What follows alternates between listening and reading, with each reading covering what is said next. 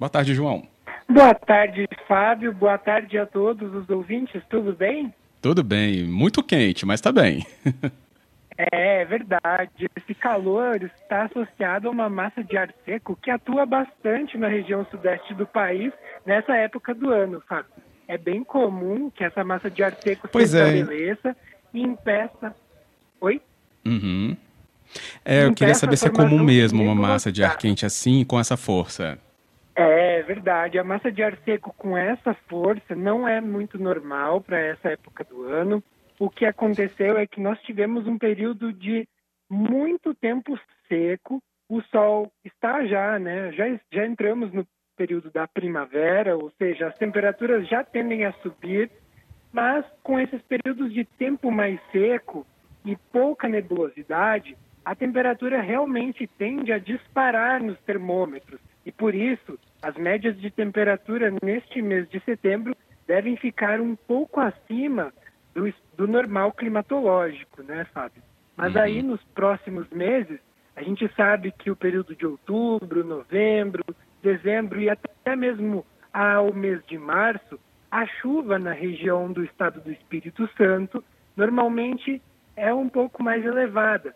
Em, falando em termos de média, né, são os períodos mais, é, o período mais chuvoso em todo o Espírito Santo, porque a média só em outubro ela passa de 122,7 milímetros e aumenta no mês seguinte, em, em desculpa, em novembro, para 219,9 milímetros. E aí em dezembro já passa aí a casa dos 200 milímetros, ou seja, a média de precipitação vai aumentando e a tendência é que, com a perda da força dessa massa de ar seco, nos próximos meses, com o retorno das chuvas, no estado do Espírito Santo, a gente volte a ter um tempo mais próximo do normal, Fábio. Que ótimo, João. É, mas até lá, né, e é o que está se indicando né, para essas duas próximas semanas, né, como o Clima Tempo também está nos alertando desde o fim de semana, é que essa temperatura aumente muito. Isso vai trazer recorde de temperatura alta, né? As máximas entrarão em patamares de recorde. Algo indica isso? Olha, Falando em termos de recorde, na capital, Vitória, a gente tem temperatura hoje chegando próxima aí dos 33 graus. O recorde da cidade de Vitória, na verdade, ele é um pouquinho até mais alto e fica em torno de 35,8 graus. Então hoje não temos possibilidade de quebrar esse recorde na capital, mas nos próximos dias a tendência da temperatura na cidade é chegar até os 30 graus amanhã e aí também na quarta-feira chegaremos até os 30 graus. Por que que isso acontece? Nós teremos um sistema de baixa pressão atmosférica que está se formando na costa do Rio de Janeiro e vai se deslocando até o estado do Espírito Santo e ele direciona os ventos do oceano para a costa, aumentando a nebulosidade e diminuindo aí o aumento da temperatura. Então, nos próximos dias, a tendência é de uma sensação de calor um pouquinho menos exacerbada do que os dias anteriores. Então, apenas para sexta-feira é que a gente pode voltar a sentir um pouco mais de calor quando a temperatura chega aos 33 graus no decorrer da tarde, Fábio. Ótimo, João.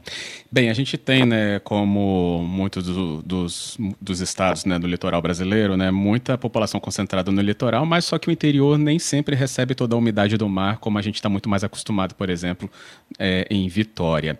O interior capixaba, né, ou o estado de uma maneira, ele pode ficar mais atento com questão de umidade relativa do ar? Isso pode cair? Sim, isso é verdade. É muito importante de ressaltar essa informação para o pessoal do interior, justamente porque as temperaturas no interior do estado do Espírito Santo ficaram bastante elevadas no decorrer desta tarde. Só para você ter uma ideia, na cidade de Nova Venécia e de Ecoporanga, as temperaturas passaram dos 36 graus. Com essa temperatura e também esse tempo ainda bastante seco, a umidade relativa do ar caiu bastante e ficou aproximadamente aí abaixo dos 20% e até mesmo próxima dos 10%. Nas cidades também é, de Marilândia e Alegre, temperaturas que chegaram à casa dos 39 graus em Alegre e 37,2 graus em Marilândia.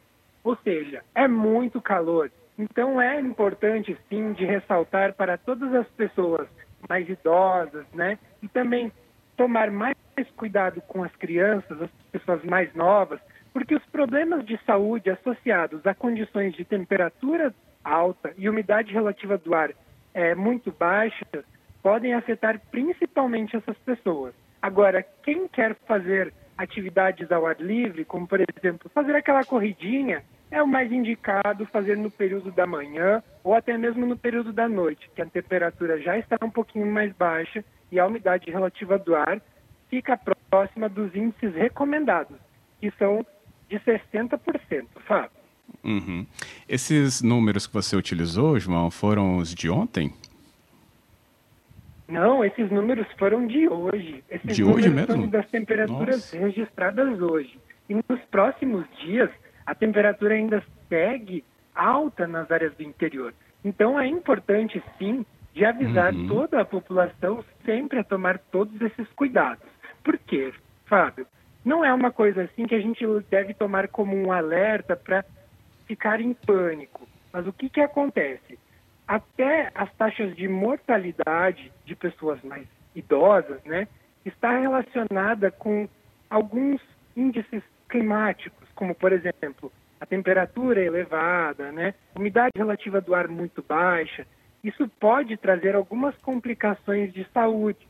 Claro que é sempre bom consultar o médico, as condições de temperatura e umidade relativa do ar, elas podem é, causar aqueles incômodos na respiração, como, por exemplo, a rinite. Rinite alérgica uhum. com o tempo muito seco ataca muito mais fácil.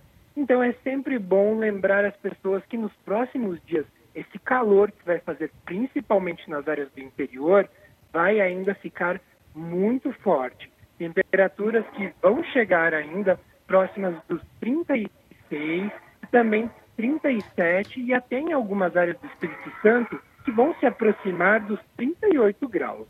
Fábio. É bastante mesmo, bastante elevado e requer essa atenção que você bem pontuou.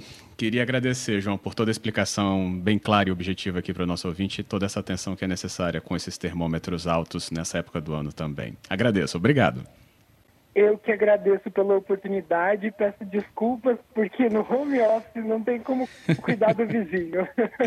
Não se preocupe, porque também o meu telefone está traindo aqui a nossa boa conexão, João. Não se preocupe, a gente entendeu tudo direitinho.